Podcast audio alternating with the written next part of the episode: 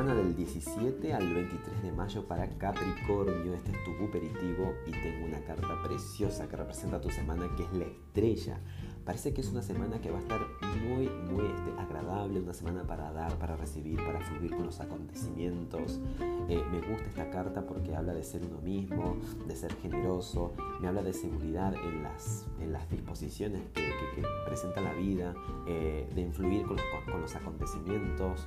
Parece que vas a estar sumamente motivado, motivada, optimista, este, con el ánimo up, bien para arriba. Si hay algo que tiene la estrella es fe, seguridad, confianza, es saber a dónde se dirige, es sentido de propósito y fluye, fluye totalmente tanto con el reino natural como espiritual. Excelente semana.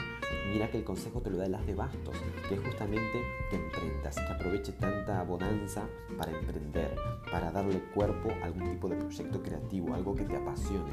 El basto es fuego y el as es comienzo. Es tiempo de que comiences algo que te que te encienda, que te guste, que te, que te vuelva loco, loca.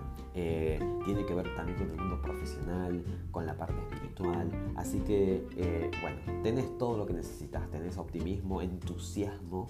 Así que este, aprovechar esa energía para emprender.